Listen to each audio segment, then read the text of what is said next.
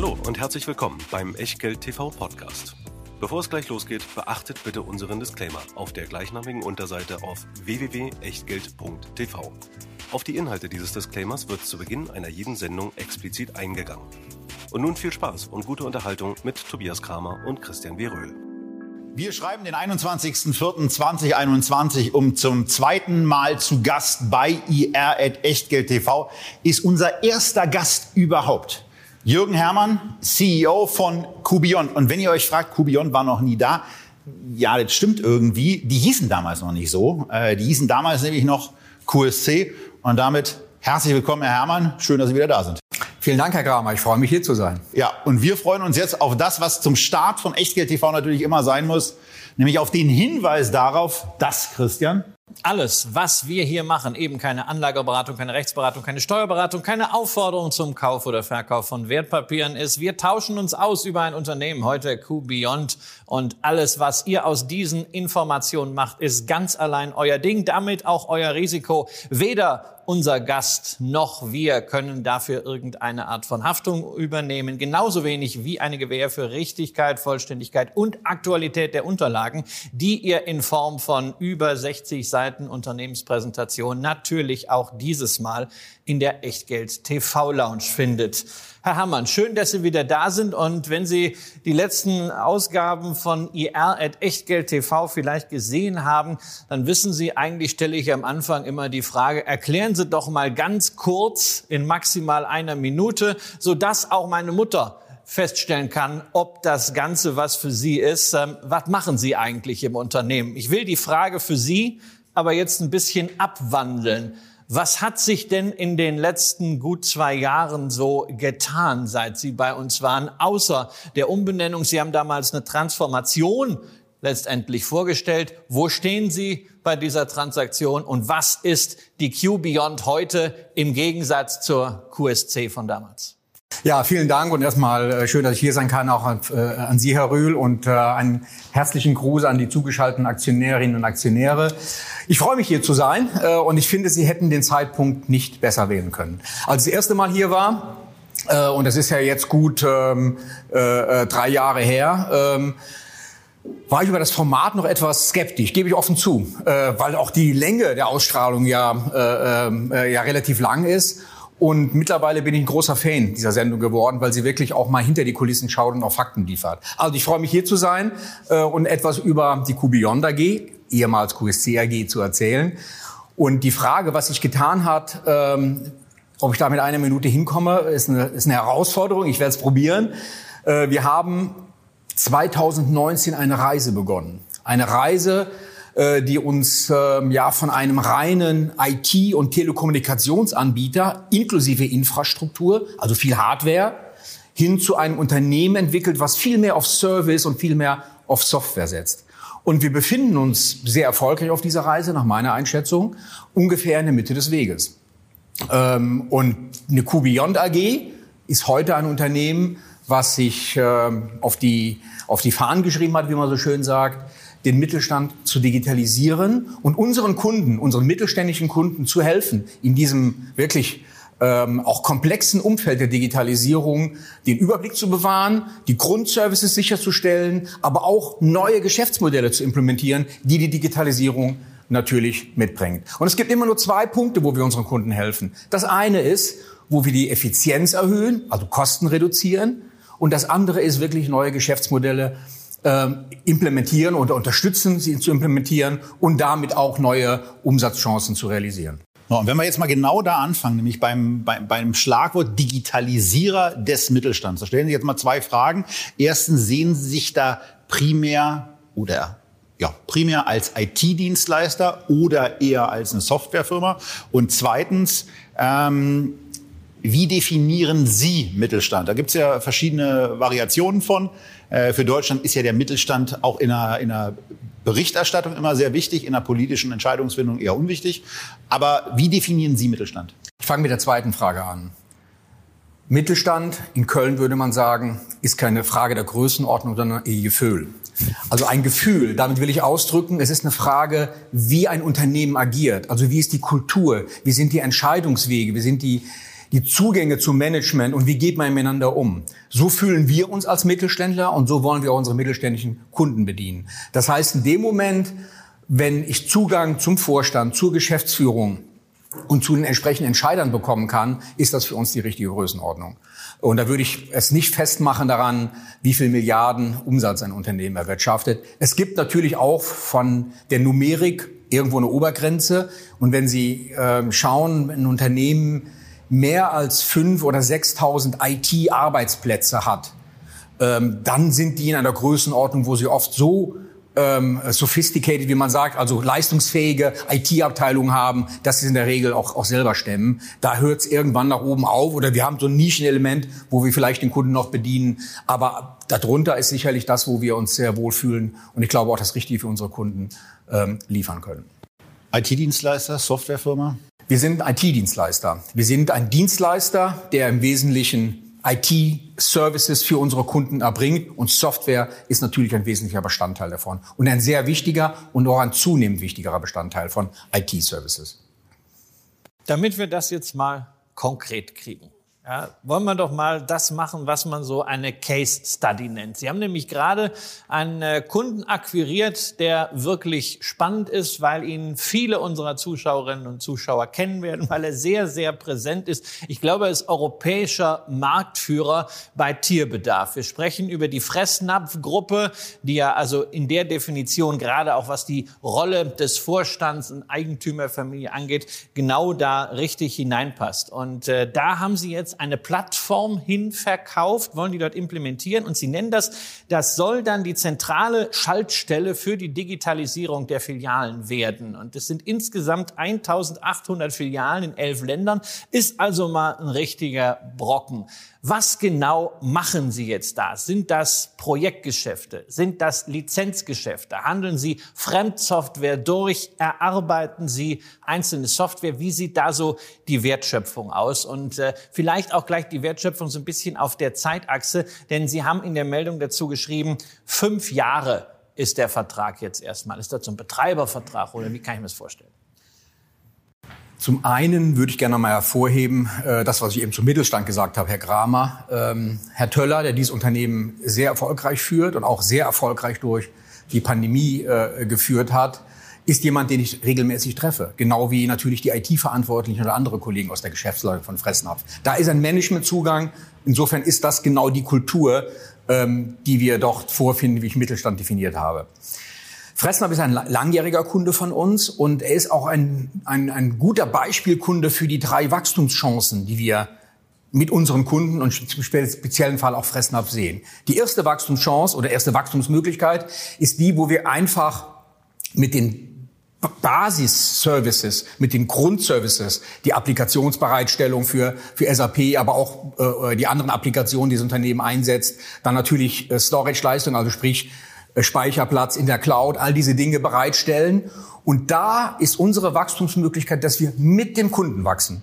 Wenn der Kunde wächst, neue Filialen eröffnet, mehr Mitarbeiter einstellt und, und, und, erhöht sich auch das IT-Budget in der Konsequenz. Und dann da gehen Sie da hin und installieren dann das ist automatisch, das, das, und das ist alles dann damit. Das ist automatisch mit drin. Da bin ich aber bei den Grundservices, mhm. Herr Röhl.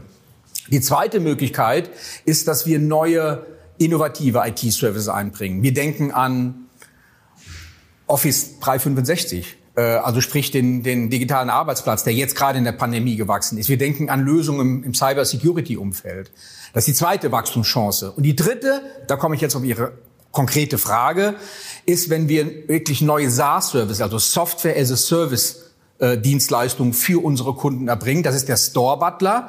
Und der Store Butler folgt einem Trend im Handel, nämlich der Digitalisierung der Filiale, wo wir eine Lösung für erarbeitet haben. Was bedeutet das? Stellen Sie sich vor, dass Sie für eine solche Digitalisierung der Filiale, und das hat ja viele Möglichkeiten, da geht es um elektronische Preisschilder, da geht es um Überwachung von Mindesthaltbarkeitsdaten, da geht es darum, Self-Checkout-Lösungen für die Kunden zu implementieren, wo er mit dem Handy oder mit dem äh, Terminal direkt seine Güter und die gekauften Dinge selbst zahlen kann und, und, und. Dafür brauchen Sie eine Betriebsplattform. Das ist der Store Butler, der auch sicherstellt, dass Sie nicht nur diese digitalen Services in der Filiale steuern können, also sprich auf Knopfdruck über alle Filialen die Preise zu ändern, Und das Zweite ist, dass er auch sicherstellt, dass die Anbindung an die Backup-Systeme funktioniert. Weil was nützt eine Preisänderung am Regal, wenn es nicht in den entsprechenden äh, Systemen hinterlegt ist? Dann wird es natürlich problematisch.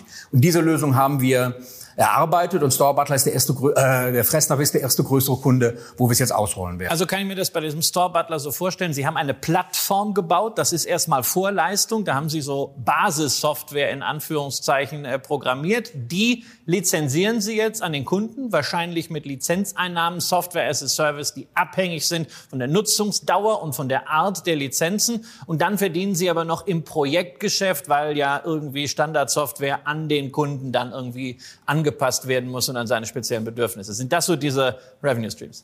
Yep, also kurz gesagt, dem ist nichts hinzuzufügen. Das okay, na, für, mich ist das, für mich ist es immer wichtig, dass ich diese, äh, diese Dinge verstehe, weil das absolut nicht mein, mein Home-Turf ist. Ja, also ich äh, bin zwar Microsoft-Aktionär, aber ne, da nutze ich die Software halt zumindest einen Teil davon auch selbst und kann mir das äh, vorstellen.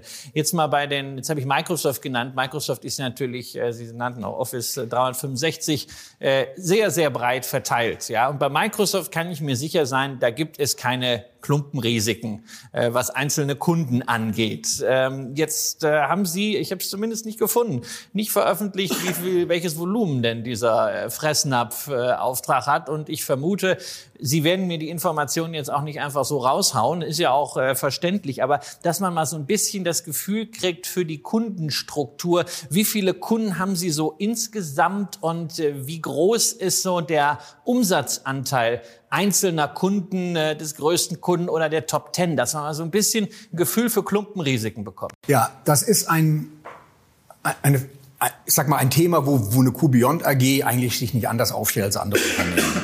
Wenn wir um den Markt schauen, äh, unsere Kunden sind ja schon die Mittelständler, also größere Kunden. Wir bedienen ja jetzt nicht die 30 Mann oder Mitarbeiter GmbH. Das ist nicht unser Fokus. Sondern da greifen wir ja schon ein bisschen höher rein. Äh, ich hatte eben die Zahl äh, auch äh, bis zu 5.000, 6.000 IT-Arbeitsplätzen genannt. Und wenn Sie ähm, dort schauen, dann haben wir ungefähr 1000 Kunden. Und da folgen wir auch dem Pareto-Prinzip. Ja, also die, da ist ja natürlich 20 Prozent machen da 80 Prozent der Umsätze. Und es ist jetzt keine Überraschung, dass neben Fressnapf oder auch Chibo darf ich vielleicht auch nennen und zwei, drei andere Kunden auch noch, die in einem Umfang von, ich sag mal, zweistelligen Millionenbeträgen pro Jahr äh, äh, ähm, äh, äh, bei uns Leistungen einkaufen, beziehen. Das sind dann schon die absoluten Ankerkunden. Ist das ein Anker, äh, ist das ein, ein Klumpenrisiko? Ich freue mich, dass wir große Kunden haben, mit ihnen wachsen können. Punkt.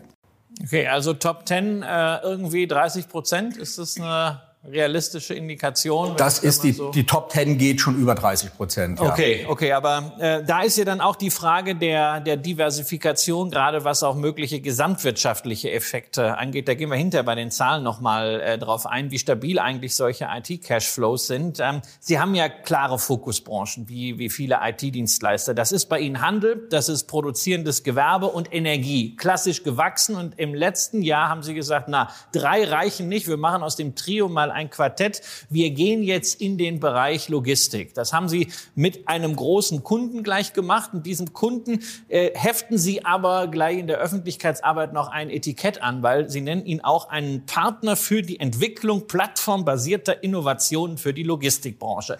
Darf ich das Geschäftsmodell so verstehen?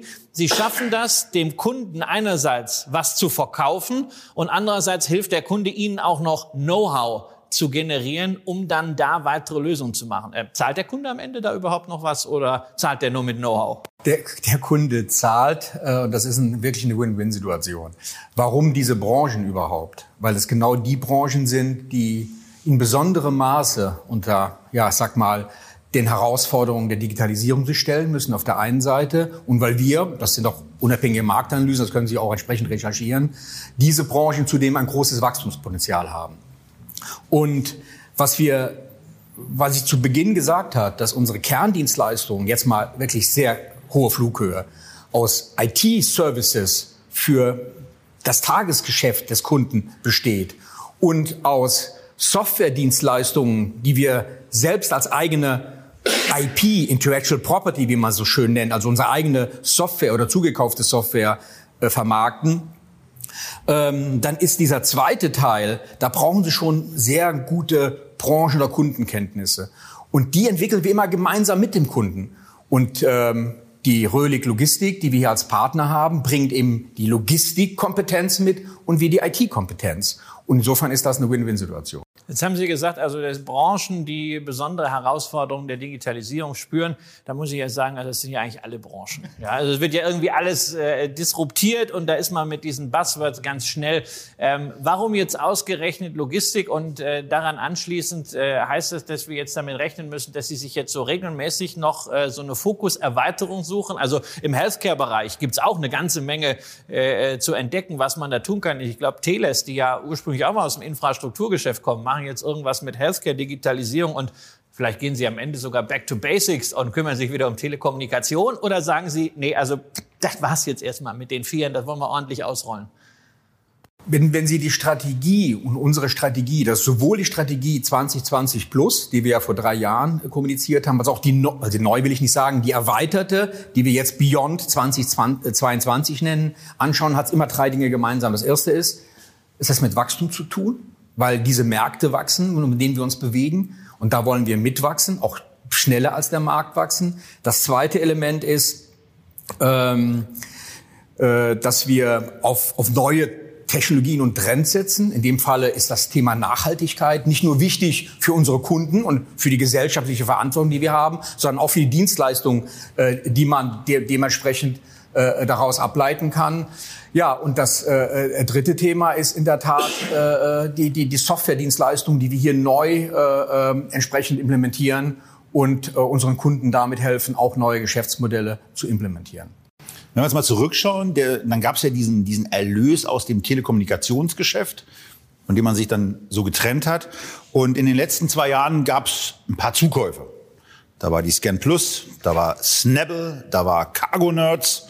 Ähm, was sind das für Unternehmen? Warum äh, übernimmt man da genau diese und wie entwickelt sich da auch die Integration dieser Gesellschaften?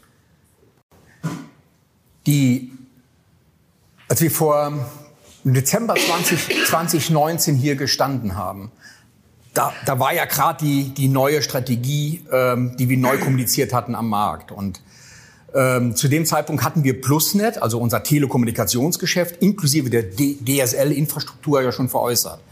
Und das war ein wichtiger Meilenstein auf diesem Weg, weil wir damit natürlich auch mit den Erlösen äh, die Bilanzschulden freistellen konnten und dementsprechend auch äh, neue Akquisitionen tätigen konnten. Wir haben im letzten Jahr, lassen Sie mich auf die, die, die Verkaufsseite kurz abschließen, im letzten Jahr Rechenzentrumsgeschäft in Nürnberg und in München verkauft äh, mit der äh, IP Exchange und der IP Colocation.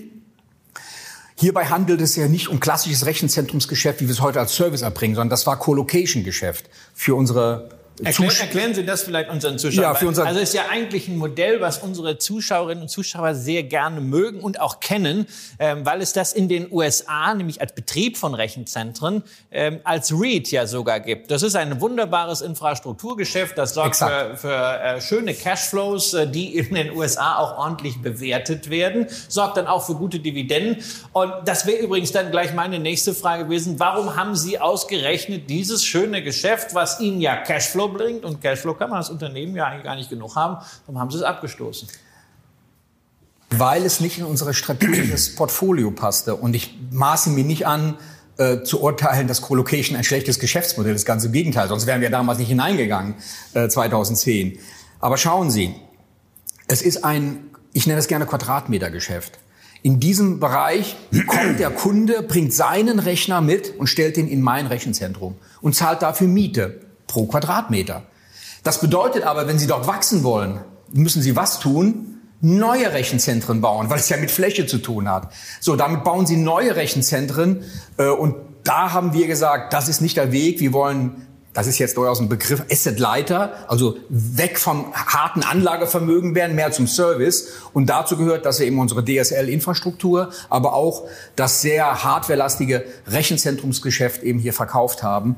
Und eine Anmerkung zu den Cashflows. Ja, die Cashflows sind positiv, die EBITDA-Margen sind sehr gut, aber bitte vergessen Sie nicht die Anfangsinvestition, die Sie nämlich tätigen müssen, wenn Sie ein Rechenzentrum neu bauen. Und da reden wir über deutlich zweistellige Millionenbeträge, die Sie dabei nicht aus der Rechnung lassen äh, dürfen. Und da haben Sie gesagt, also das, äh, das, passt, Das dann, passt nicht das passt rein. dann nicht mehr rein, das nimmt man lieber und äh, äh, investiert das. Also Sie haben ja mit, mit Übernahmen jetzt einen gewissen äh, Track Record. Ähm, einerseits die Auswahl der Unternehmen, aber das ist ja nicht einmal die halbe Miete. Am Ende geht's ja auch um die Integration. Und waren ja einige Transaktionen erst 2021, ein bisschen was haben Sie auch schon 2020 gemacht, natürlich unter Corona-Bedingungen alles schwieriger gewesen. Jetzt haben Sie diese Neugründung äh, wie Cargo Nerds gemacht. Können Sie aber dann schon irgendwie absehen, ähm, wie das mit der Integration läuft? Äh, wo sind da äh, Stolpersteine? Ähm, das sind ja jetzt auch keine Start-ups, sondern das sind ja Unternehmen, die Sie übernommen haben, die wirklich auch über gewachsenes Geschäft verfügen, über eine eigene Kultur. Ähm, und das kann ja auch kritisch sein, wenn man das dann versucht, so mit in den großen Konzern reinzubringen. Jede, das ist, wissen alle, die schon mal Transaktionen getätigt haben, die können auf dem Papier richtig gut ausschauen. Äh, Und ist eine große Herausforderung, sie natürlich die Effizienzen, die man dort sieht, oder das, was man als, als strategische rational gesehen hat, warum man sie gekauft hat, entsprechend zu realisieren. Wir sind mit dem, was wir da getan haben, sehr zufrieden. Und schauen Sie, wir haben uns nicht nur Ziele gegeben, Finanzziele, wir haben auch eine Strategie definiert, wie wir dorthin kommen. Und alles, was wir bisher getan haben, folgt diesem Plan, den wir konsequent umsetzen. Und Sie hatten vorhin die Frage gestellt, Herr Kramer, die Käufe, die wir getätigt haben, ob das jetzt InCloud war oder die Beteiligung an Snabble oder die Datak in, äh, in Augsburg die Scan Plus in Ulm oder Cargo Nerds oder Loginier, die zahlen alle in diese Strategie, A, Asset Lighter zu werden, Wachstum zu haben und eben ein, ein wirkliches ein Portfolio für unsere mittelständischen Kunden zu realisieren.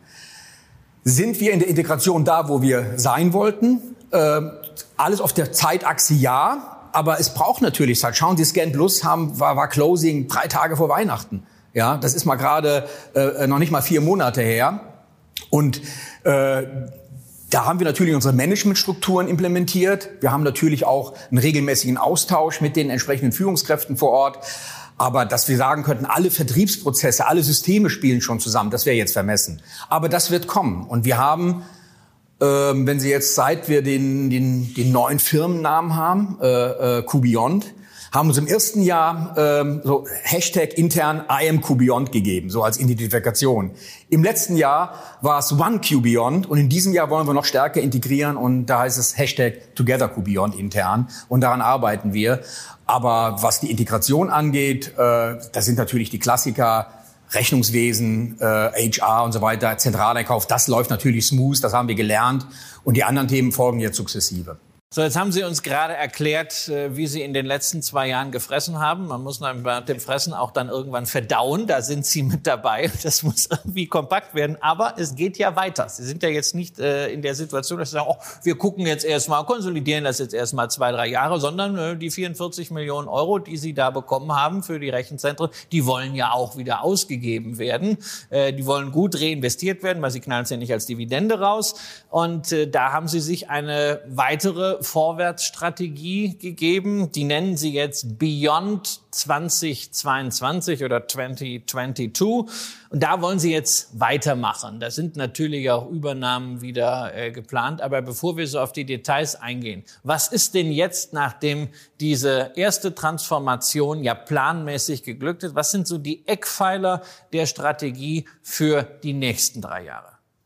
Definitiv, und das ist das zentrale Element, äh, dreht es sich darum, dass wir den Anteil von Software as a Service, also Dienstleistungen, die auf Grundlage von Software an unsere Kunden erbracht werden, ähm, den wollen wir stärker ausbauen und entsprechend ähm, erhöhen. Warum? Weil wir dem Kunden oder das, das Marktbedürfnis nach Digitalisierung, nach neuen Geschäftsmodellen damit erfüllen speziell in unseren Fokusbranchen. Und natürlich für uns als QBeyond sehen wir hier neben den stabilen Recurring Revenues und, und den, den, dem margenhaltigen Geschäft im IT Grundgeschäft nenne ich das jetzt mal so, im IT-Service-Geschäft sehen wir hier überproportionale Wachstums- und auch Margenziele. Das ist nun mal mit diesen SaaS äh, Dienstleistungen, wie man sie nennt, äh, verbunden und die kennen wir auch vom, vom Markt her aus anderen, aus anderen Branchen, aus anderen Anbietern. Und bevor der Kollege Kramer Sie gleich äh, natürlich, wie das so seine Art ist, fragen wird, wie sich das denn in Zahlen niederschlägt, nochmal die Frage von mir. Sie haben jetzt gesagt, Software as a Service, das kennen wir ja, also Adobe, ja, das, das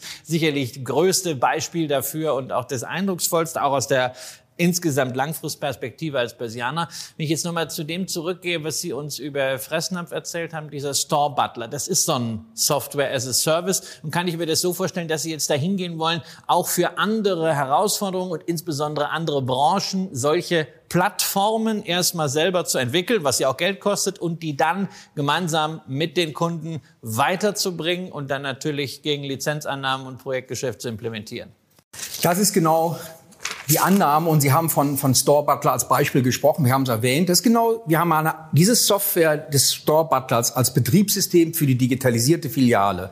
Die basiert auf Lizenzen, die der Kunde pro Filiale pro Monat äh, zahlt. Und in den anderen Fokusbranchen, wir haben übrigens die Beteiligung an Snabble, die ist Teil, die, ist, die hat zwei Elemente. Sie ist natürlich Teil des Store Butlers als Feature. Also Snabble ist eine Lösung, eine Softwarelösung, mit der Sie Self-Checkout im Handel machen können, also ohne dass Sie an der Kasse anstehen. Diese Lösung kann auch unabhängig von Store Butler gekauft werden. Auch das ist etwas, wo wir auf Software as a Service setzen. Darüber hinaus, wenn ich an die Logistikbranche denke, wo haben wir eben Röhlig Logistik gesprochen, gibt es das Unternehmen Cargo Nerds, wo wir daran beteiligt sind, was wiederum Lösungen entwickelt für die Logistikbranche. Dazu gehört zum Beispiel ein CO2-Kalkulator. Und schauen Sie, Logistikbranche hat geboomt oder ist geboomt, gerade in diesen Pandemiezeiten, wird es auch in Zukunft tun. Und knapp 70 Prozent der, der Logistikgeschäftsvorfälle wird von kleineren Spediteuren abgewickelt. Und die haben ein großes Bedürfnis an, ich sag mal, State of the Art, an modernen Softwarelösungen, um ihr Geschäft effizienter und äh, wirtschaftlicher zu machen. Da setzen wir an äh, mit einem CO2-Kalkulator, um ein Beispiel zu nennen, und anderen Tools, die bereits heute verfügbar sind. Wir haben im produzierenden Gewerbe eine Software entwickelt, die nennt sich Agizer. Ähm, das ist eine, ein Betriebssystem für Mini-Rechenzentren. Das klingt jetzt ein bisschen technisch, aber stellen Sie sich das so vor, dass Sie heute, Cloud kennt jeder. Cloud ist ein zentrales Rechenzentrum, wo zentral Daten gespeichert werden und wo Sie darauf zugreifen können, egal wo Sie sind auf der Welt, egal mit welchem Gerät, egal zu welcher Uhrzeit. Es gibt einen neuen Trend als Ergänzung dazu, der nennt sich Edge Computing.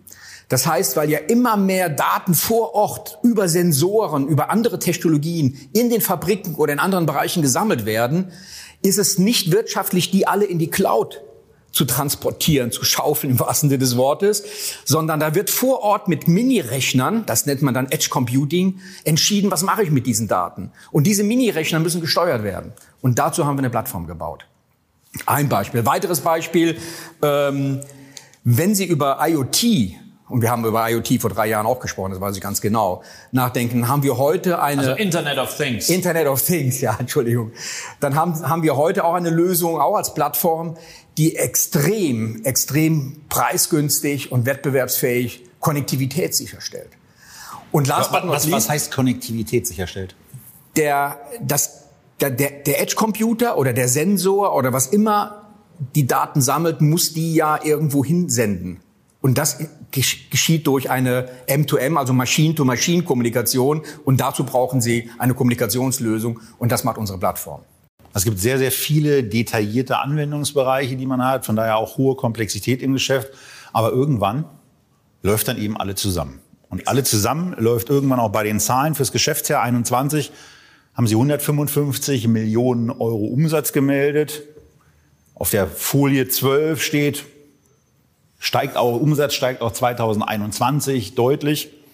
Ein bisschen verschwiegen, dass das Umsatzwachstum auch einigermaßen deutlich schwächer ist als 2019 auf 20. Aber vor allen Dingen gibt's ja dann in dem Ausblick weiter hinten in der Präsentation die Zielsetzung bis 2025 bei 270 bis 300 Millionen Euro angekommen zu sein. Das ist mal definitiv mehr als die 8% Wachstum, die wir auf der Folie 12 noch sehen. Ähm, und da stellt sich dann die Frage, wie soll in den nächsten vier Jahren diese Verdopplung auf der Umsatzschiene, knappe Verdopplung im positiven Case, wie soll die erreicht werden und inwieweit gelingt das organisch und welchen Anteil davon gehen Sie im Moment davon aus, äh, werden durch Zukäufe realisiert?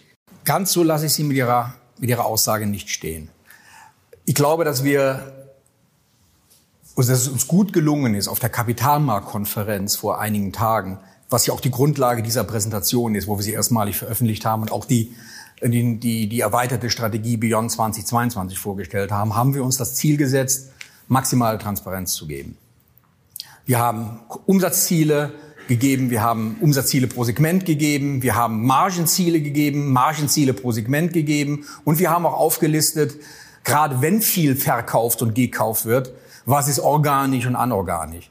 Und ich darf Ihnen sagen, das können Sie auch nachrechnen, dass wir von 2019 bis 2021 diesen Compound Annual Growth Rate, also das durchschnittliche Wachstum im Umsatz, 11 Prozent betrug. Das trotz Pandemie und trotz der widrigen Umstände. Das finde ich ist eine bemerkenswerte Leistung. Wenn wir uns dieses Jahr vornehmen, von 155 auf mindestens 180 bis 200 zu wachsen, und da ist ja auch eine große Bandbreite drin, weil ein paar Dinge da will ich auch nicht Glaskugel lesen. Äh, wir haben nun mal besondere Rahmenbedingungen, äh, äh, nicht nur durch Pandemie, sondern durch Ukraine. Da gibt's natürlich ein paar ich sag mal, ähm, Unsicherheiten. Aber selbst wenn wir die unteren Grenze erreichen, würde das ein Wachstum von 16 Prozent bedeuten.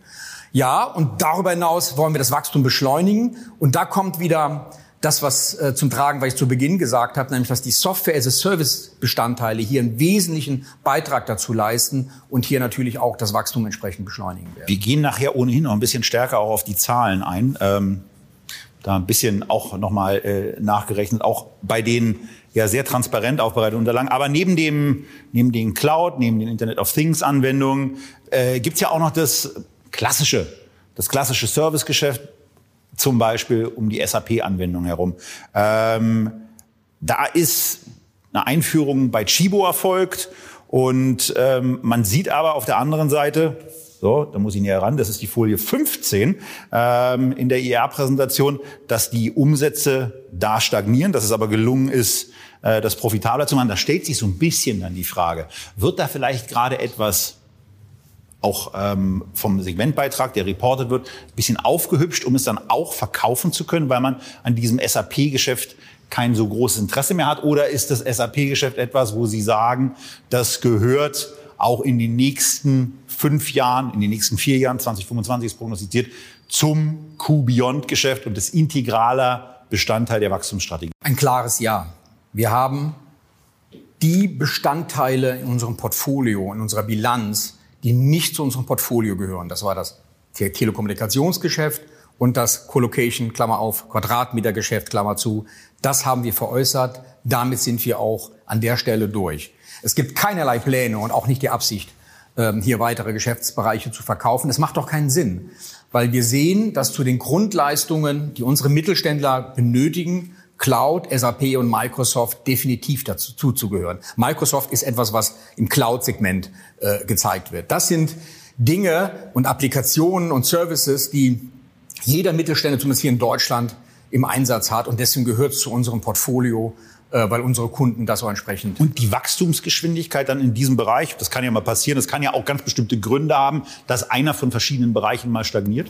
Klar, aus? das haben wir auch offen kommuniziert. Wir hatten uns mehr vorgenommen, auch für 2021 im SAP-Bereich. Jetzt schauen Sie, das SAP-Geschäft hat zwei Komponenten. Zum einen geht es darum, die Applikation zu betreiben. Also wenn jemand SAP im Einsatz hat, laufen diese, läuft diese Applikation in unserem Rechenzentrum in der Regel. So, und da betreiben wir sie auch. Das heißt, äh, wenn irgendwelche An Veränderungen sind, Change Requests, wie man es nennt, wo das System verändert werden muss, oder wenn es Störungen gibt, Tickets eröffnet werden müssen, dann sind wir diejenigen, die das tun. Das ist ein relativ gutes, grundsolides Geschäft auf einer Vertragsbasis, was auch Recurring Revenues, also wiederkehrende Umsätze generiert, macht ungefähr 50 Prozent des Segmentumsatzes im SAP aus. Die andere Hälfte ist Projektgeschäft wo wir im wahrsten Sinne des Wortes mit unseren Kolleginnen und Kollegen als Beratern beim Kunden vor Ort Projekte umsetzen. Dazu gehört insbesondere die Transformation in die neue Business Suite S4HANA. Und dort haben wir eine Delle gesehen, die im Wesentlichen Corona äh, äh, bedingt war. Es gab Kontaktbeschränkungen, es gab aber auch Verzögerungen auf Kundenseite, die gesagt haben, Moment, habe ich andere Sorgen. Ich will jetzt mal auf Sicht fahren äh, und dann sehen, wenn wir solch ein großes Transformationsprojekt starten. Wir sind aber zuversichtlich, dass bereits in der zweiten Hälfte dieses Jahres das SAP-Wachstum sich wieder intensivieren wird. Ich muss da jetzt nochmal einhaken. Ähm, bei mir, mir geht es ja immer so um das Thema Stabilität von Cashflows. Und Sie haben jetzt das schön erklärt mit den wiederkehrenden Umsätzen, großartige Geschichte. Darüber hinaus haben wir diesen tollen Layer Digitalisierung, Megatrend. Keiner kann sich das leisten, Digitalisierung zu verpennen. Allerdings haben Sie jetzt auch gesagt, ja, wir haben ein paar Probleme, Ukraine-Krieg und so weiter.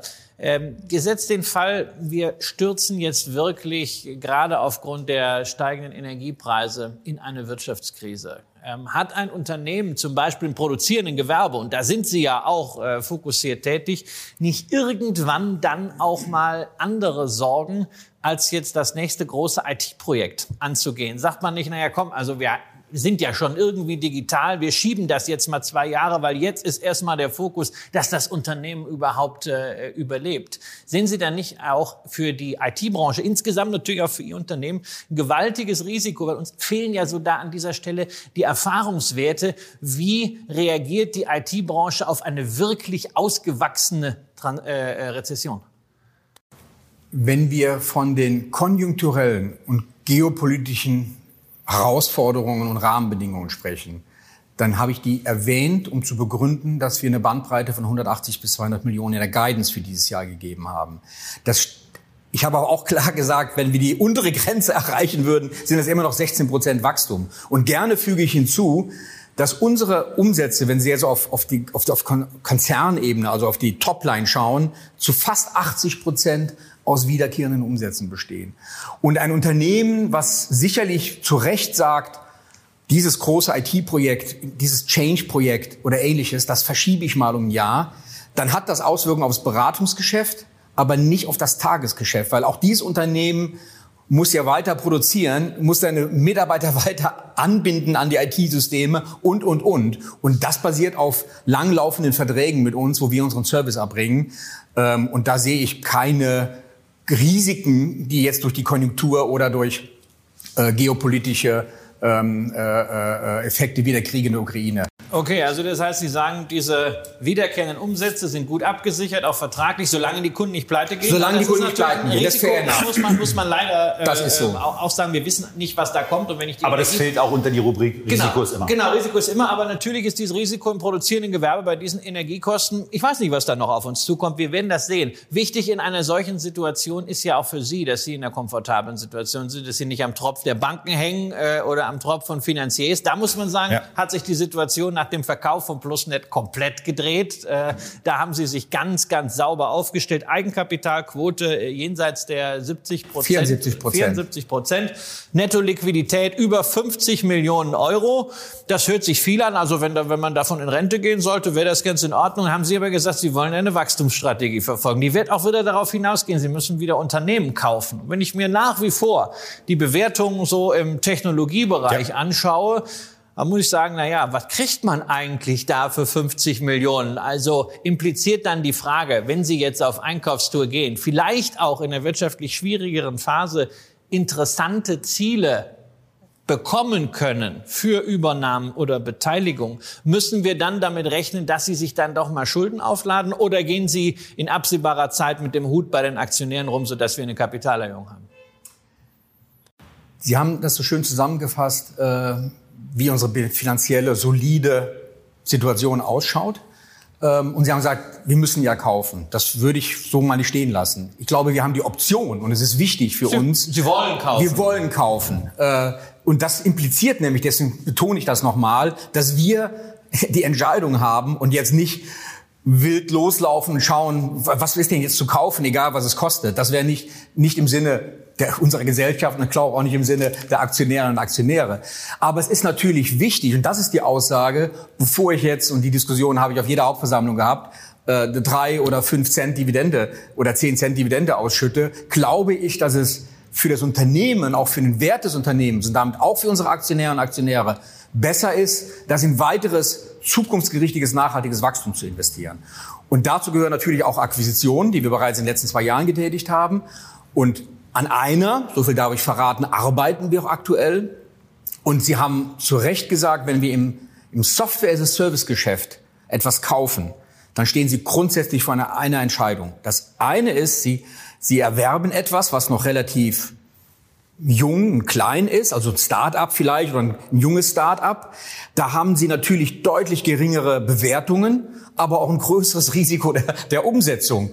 kommt das Produkt an, äh, wird es entsprechend auch von den Kunden äh, gekauft und, und, und. Und gemessen auf die Umsätze, die schon gemacht werden, haben Sie dann hohe Bewertungen. Ja, also relativ gesehen, aber trotzdem absoluten Zahlen sind es natürlich andere Kaufpreise, die Sie, die Sie auf den Tisch legen müssen. Gehen Sie dagegen hin und erwerben ein etabliertes Unternehmen mit einer funktionierenden Lösung, mit Kunden, mit vielleicht mit sogar mit einem Umsatz größer 10 Millionen Euro pro Jahr, wo Sie sehen, okay, das ist ja schon was, da legen Sie natürlich andere Zahlen hin. Und an so einem Projekt arbeiten wir aber gerade in der Energiebranche.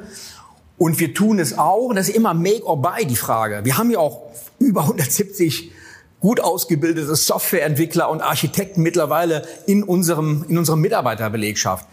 Aber wenn der Markt eine bestimmte äh, äh, Reife hat, dann brauchen Sie eben auch zwei, drei Jahre, um, um Produkt im Softwarebereich ähm, auf diesen Verkaufsstand zu bringen. Und da ist es manchmal, wenn der Markt gerade da ist, deutlich attraktiver, ein Unternehmen zu kaufen. Muss ich aber nochmal festnageln, weil ich habe ja immer Angst vor Verwässerung, ja, auch im Interesse der Aktionäre. Ähm, Kapitalerhöhung ist jetzt nichts, was Sie äh, komplett ausschließen wollen, aber es steht jetzt nicht auf der, auf der Agenda und Sie sagen, also es ist jetzt nicht integraler Bestandteil dieser Strategie für die nächsten drei Jahre, dass wir eine Kapitalerhöhung machen müssen, weil sonst funktioniert das. Also diese Strategie, wie wir sie jetzt kommuniziert haben, auch mit den Zahlen äh, bis zu maximal äh, den 300 Millionen in 2025. Diese Strategie basiert auf dem heutigen Portfolio, auf den heutigen Aktion, äh, Transaktionen, die wir schon gemacht haben. Ich muss dazu sagen oder darf dazu sagen, Snabble haben wir eine Minderheitsbeteiligung, aber ein vertragliches äh, Option im nächsten Jahr die Mehrheit zu übernehmen. Das ist da schon integriert, weil wir davon ausgehen. Und wir haben dieses eine Projekt, an dem wir gerade arbeiten, ist etwas ungewöhnlich. Das haben wir bereits auch mit in die Planung übernommen. Das wäre, wenn es käme, dieses Jahr vielleicht sechs, sieben Millionen Euro Umsatzbeitrag und in den folgenden Jahren dann natürlich steigend. Alles andere ist quasi organisch und damit auch ganz klar die, die Aussage, da ist keine Kapitalerhöhung und keine Finanzierung notwendig. Ich sage Ihnen aber auch, bevor man irgendwann, ja, man hat gesagt, ähm, und da nageln wir ich jetzt niemals gehört. Da nageln wir ihn drauf fest, wenn morgen eine Opportunität käme, die nicht in diesem Plan ist, die aber sinnvoll ist, natürlich schauen wir uns die dann an. Natürlich. Ja. Das, das muss ja auch sein und ähm, von daher ist jetzt auch äh, in, dem, in dem Wiederaufnahmeverfahren quasi auch das Thema Organik nochmal beantwortet worden, nämlich dass das, was in den Unterlagen steht, im Grunde auf organischem Wachstum basiert, dass man aber über Zukäufe vorhat, vielleicht noch ein bisschen stärker zu wachsen. Richtig interpretiert? Das ist richtig interpretiert. Okay, dann gehen wir jetzt in den Bereich, der mich ja dann immer ganz besonders interessiert, nämlich das Thema Profitabilität. Und da ähm, haben wir ja beim letzten Mal schon so ein bisschen rumgestänkert. Das wird heute nicht großartig anders werden. Ähm, dass wir uns schon so für die Frage stellen, 155 Millionen Euro Umsatz in 2021 auf der Folie 16. Da bin ich jetzt gerade. Also da könnt ihr euch die Unterlagen auch gerne angucken. Und dann geht's eben, dann geht's eben runter und dann sieht man in dem Jahr, was ja auch erklärt wird und was wir hier auch schon haben, der Colocation-Verkauf, der hat eben einen Einmaleffekt von 29,5 Millionen ähm, über die Buchgewinne, Reduzierung von Firmenwert und Transaktionskosten, die dann anfallen. Und man sieht dann eben ähm, auch auf der Folie 17 insbesondere, äh, dass das operative EBITDA von minus zwei Millionen auf plus zwei, präzise auf 2,2 Millionen steigt. Äh, dann werden noch mal, äh, wird nochmal erwähnt, dass, diese, dass dieser Verkauf auch Transaktionskosten im M&A-Bereich hatte. Ähm, und da sieht man jetzt auf einmal, okay, hier wird auch explizit, wir hatten das in der Vorbesprechung, wo ich, wo ich selber auch nachgerechnet habe, wo ich ohne diese Transaktionskosten auf 36 Prozent Grenzertrag gekommen bin, blätter ich eine Seite weiter, auf einmal stehen 40 da. Also der Service ist auch da. Es wird mit diesem hohen Grenzertrag 40 Prozent auf den Umsatz, also Umsatz 2020, Umsatz 2021 ist entsprechend gestiegen. Das operative EBITDA dem gegenübergestellt hat dazu geführt, dass man 5,4 Millionen operatives EBITDA mehr gemacht hat. Heißt das für uns jetzt, dass QBeyond in der Profitabilität angekommen ist? Oder muss ich mich darauf einstellen, dass ich in, 21, äh, dass ich in 22 da wieder ein Minus beim Konzernergebnis sehe? Wir können jetzt lange über den Begriff Profitabilität diskutieren. Und wir haben im Vorfeld, bevor wir hier live gegangen sind, ja über EBTA, Adjusted, Adjusted philosophiert und all die, an, die, all die, die Sondereffekte, die es gibt. Ich kann ja Sondereffekte nicht, nicht eliminieren, ich kann sie ja eliminieren, ich kann sie ja nicht wegdiskutieren. Wir haben nun mal im letzten Jahr, und da sollten wir auch stolz drauf sein, sehr erfolgreich einen Geschäftsbereich, der nicht zum strategischen Portfolio passt, verkauft. Daraus kamen dann ähm, einmal Effekte oder ein einmal Gewinn von fast 30 Millionen Euro zu Buche. Richtig ist, dass wenn man diesen eliminiert oder abzieht, wir im letzten Jahr ähm, noch ein negatives Konzernergebnis ähm, entsprechend realisiert haben. Das war aber auch so geplant. Und warum ist das so geplant? Und das wird etwas, das haben wir vor drei Jahren diskutiert und gerne mache ich diesen Punkt nochmal auch für unsere Aktionärinnen und Aktionäre klar. Eine Q-Beyond im Vergleich zu den Marktbegleitern, wie es neudeutsch heißt, ich bevorzuge das Wort Wettbewerb, weil das ist es am Ende des Tages, äh, wie eine, wie eine Cancom oder eine Data Group oder eine Bechtle, die sind im Umsatzbereich größer. Das ist ihr Vorteil. Das hat nämlich den Effekt, wenn Sie IT-Service erbringen und Sie wollen gute IT-Service erbringen, mit 7 mal 24 mit all den Support-Funktionen, mit Rechenzentren, dann brauchen Sie eine bestimmte Größe. Und an der arbeiten wir. Das heißt, Stand heute ist das genau Teil unseres Plans, dass wir sukzessive reinwachsen. Und der Beleg dafür, den haben Sie so schön zitiert, dass wir nämlich im 20 zu 21 um insgesamt 11,8 Millionen Umsatzwachstum generiert haben und gleichzeitig 5,4 Millionen EBITDA dazu getan haben. Das nennen wir Grenzertrag. Mit jedem Euro Umsatz legen wir mehr als 40 Cent in die Kasse mit ein. Und, und da zeigt das, dass das Geschäftsmodell funktioniert. Übrigens ja. seit drei Jahren, Herr Kramer, seit und drei da, Jahren. Und, und ohne Witz, die 40 Prozent, die werden uns noch ähm, an der einen oder anderen Stelle hier begleiten. Die kommen später. Aber bevor der Christian jetzt auf das nächste Jahr auch eingeht und das schon mit den Hufen schaut, muss ich eine Frage noch loswerden. Diese Abschreibung, ähm, nach dem EBITDA von 16,6 Millionen, immerhin 11 Prozent knapp vom Umsatz, runtergegangen im letzten Jahr von 12 Prozent. Warum sind es so viel? Also es kommt, subjektiv ist es für mich so, dass es ein sehr, sehr hoher Betrag ist. Warum ist er so hoch und wann, also vielleicht ist er ja gar nicht hoch, aber wenn er hoch ist, wann sinkt er denn mal? Also Fakt ist, wir haben ja noch Rechenzentren. Nicht vergessen, wir haben das Quadratmetergeschäft verkauft, das Kubikmetergeschäft, wo wir den Rechner besitzen, wo wir den Rechner besitzen und für auch Services Kunden. für unsere Kunden und für unsere Kunden optimieren die Rechenkapazität und die Software. Die haben wir noch und dazu sind natürlich auch die Abschreibungen mit verbunden. Äh, und das wird auch noch so lange bleiben, äh, falls es sich jemals durchsetzt. Das weiß ich nicht. Das ist ja die Diskussion Private Cloud also ein Rechenzentrum, wie wir es haben in Deutschland, versus Public Cloud. Das sind die großen Anbieter Amazon mit AWS, äh, Azure von Microsoft und GCP von Google. Äh, das sind natürlich dann andere Fragen noch, aber die nach vorne hinausgehen. Aber solange wir eigene Rechenzentren haben, haben wir auch eine bestimmte Investitions- und Abschreibungsquote. Und ich finde nicht, dass sie hoch ist, Herr Graf. Und wahrscheinlich braucht man diese auch um so Versorgungssicherheit aus einer Hand äh, gewährleisten Das ist jetzt eine politische Diskussion, ja, die wir führen können. Ja, ja, also wir sehen, wir sehen das an der einen oder anderen Stelle gerade. Ähm, Nochmal zu diesem Thema EBITDA. Sie haben das schon erwähnt. Wir haben da eben äh, im Vorgespräch uns über den einen oder anderen lustig gemacht, der da adjustiert. Nun muss ich aber auch sagen, auch bei Ihrer Guidance ist es ja ein bisschen kryptisch. Sie sagen nämlich da, unter Berücksichtigung der Kosten für Aufbau und Markteinführung selbstentwickelter und zugekaufter Software-as-a-Service-Lösungen erwartet das Unternehmen ein EBITDA von 8 bis 16 Millionen Euro. Also abgesehen davon, dass die Spanne ja ziemlich üppig ist, ähm, was heißt denn jetzt unter Berücksichtigung Berücksichtigung der Kosten. Ist das jetzt inklusive dieser Kosten oder ist das exklusive dieser Kosten? Haben Sie da am Ende auch so ein bisschen rumadjustiert bei diesen äh, 8 bis 16 Millionen Euro, sodass ich unterm Strich befürchten muss, Ende des Jahres steht da was Rotes ganz unten?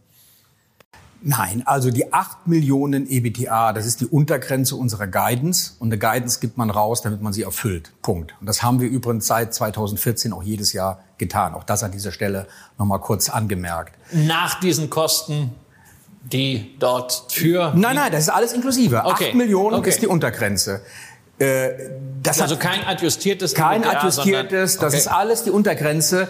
Wir haben das deswegen dazu gesagt, weil wenn wir diese Kosten nicht hätten, das ist eine unternehmerische Entscheidung, ein Softwaregeschäft aufzubauen. Das ist eine unternehmerische Entscheidung, die wir für richtig halten, die ich für richtig halte. Und wenn wir die nicht hätten, und diese Entscheidung nicht getroffen hätten, dann würde es höher ausfallen. Okay, das ist die also Aussage. Das heißt, es wäre besser, wenn Sie nicht jetzt in die Zukunft investieren würden.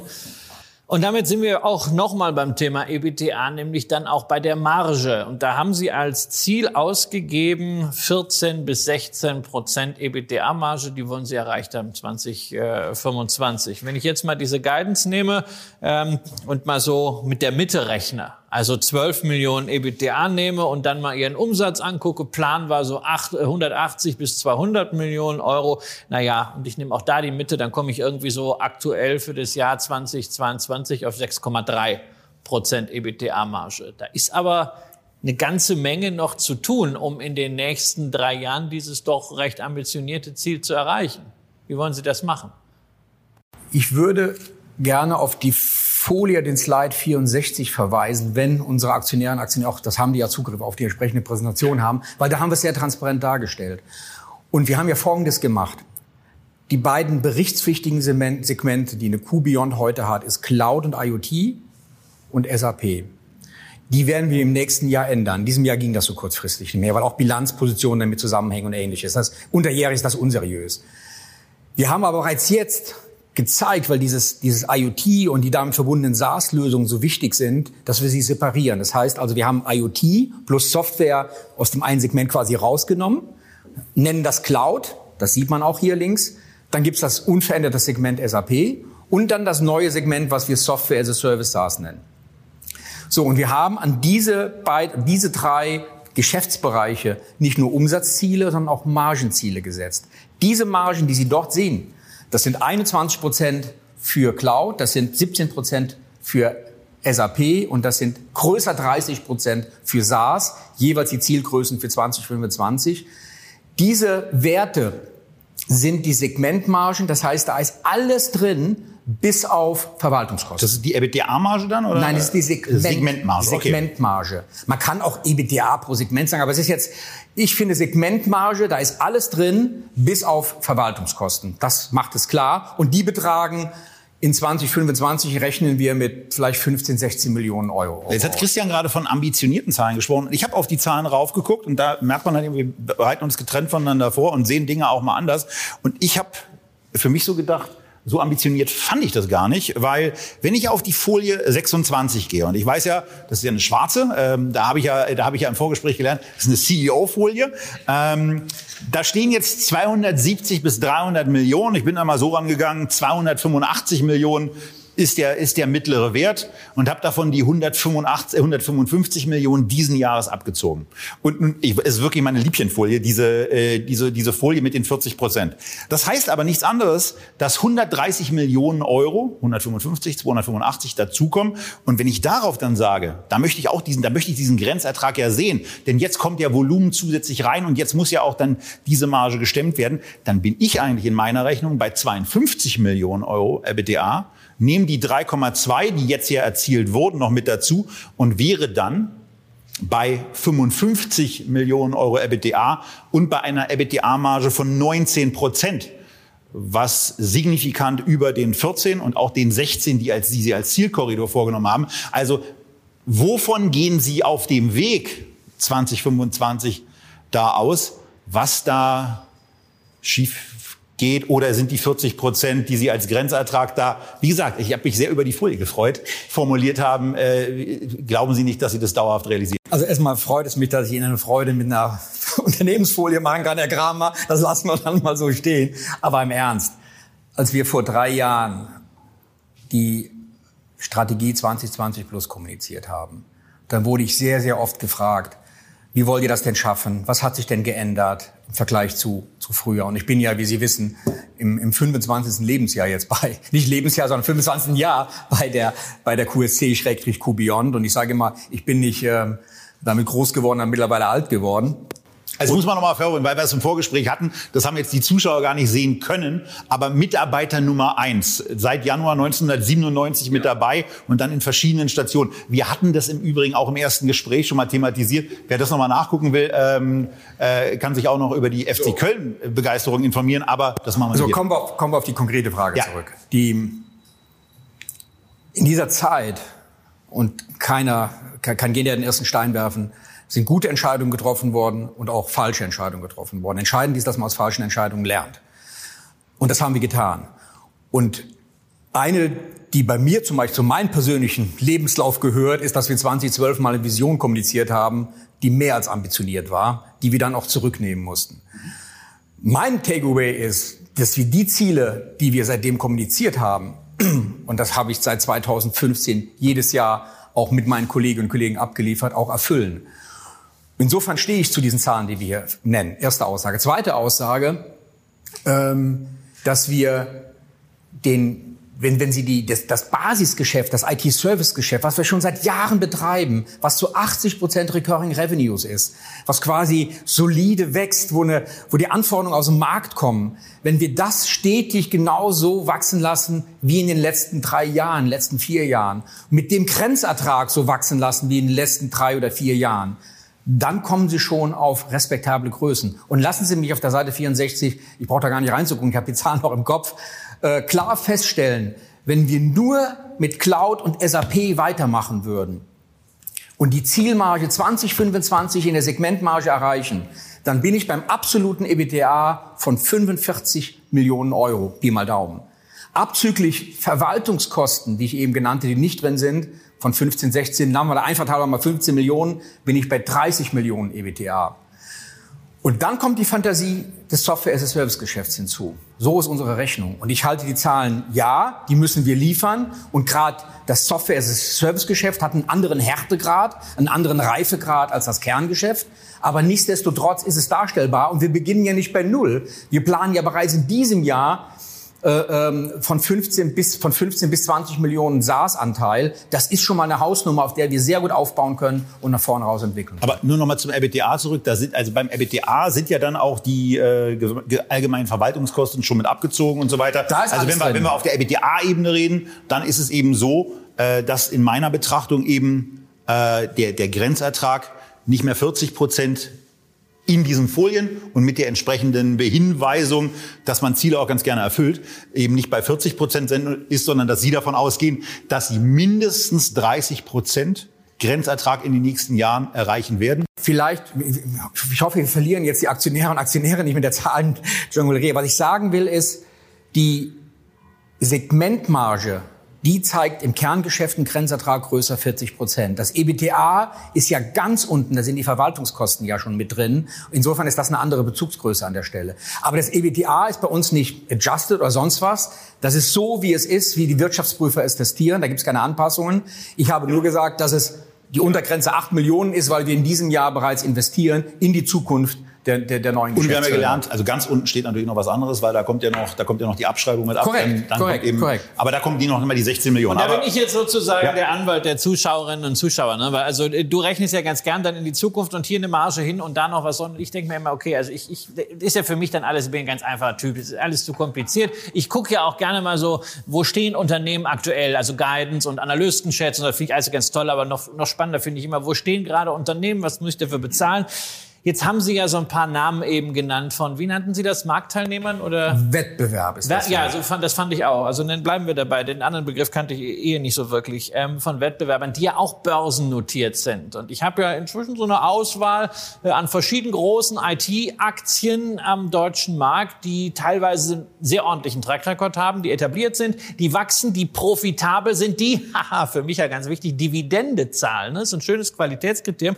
Und wenn ich jetzt dann mal zumindest auf auf die Umsatzbewertung schaue, dann sehe ich also so viel teurer gemessen an den aktuellen Umsätzen als eine QBeyond sind die jetzt auch nicht in der Bewertung. Warum, Herr Herrmann, sollte ich dennoch in QBeyond investieren und nicht in eine Bechtle? Weil ich davon ausgehe, dass Sie als professionelle Anleger in die Zukunft und nicht in die Vergangenheit investieren.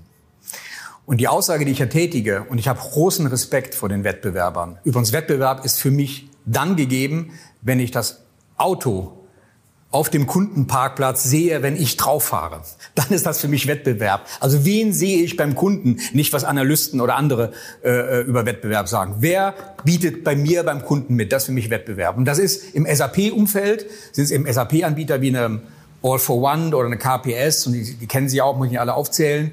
Und im Cloud-Bereich ist es im Wesentlichen eine Data Group und eine, eine Cancom eine Bechtle weniger, die ist auch anders aufgestellt. Mit ihr arbeiten wir sogar zusammen. Wir haben gerade in Hamburg, gerade in Hamburg einen sehr großen Kunden gemeinsam gewonnen, weil Bechtle den einen Teil gut kann, wie den anderen Teil gut können. Also da funktioniert auch Kooperation im Sinne von gemeinsam als Auftreten beim Kunden.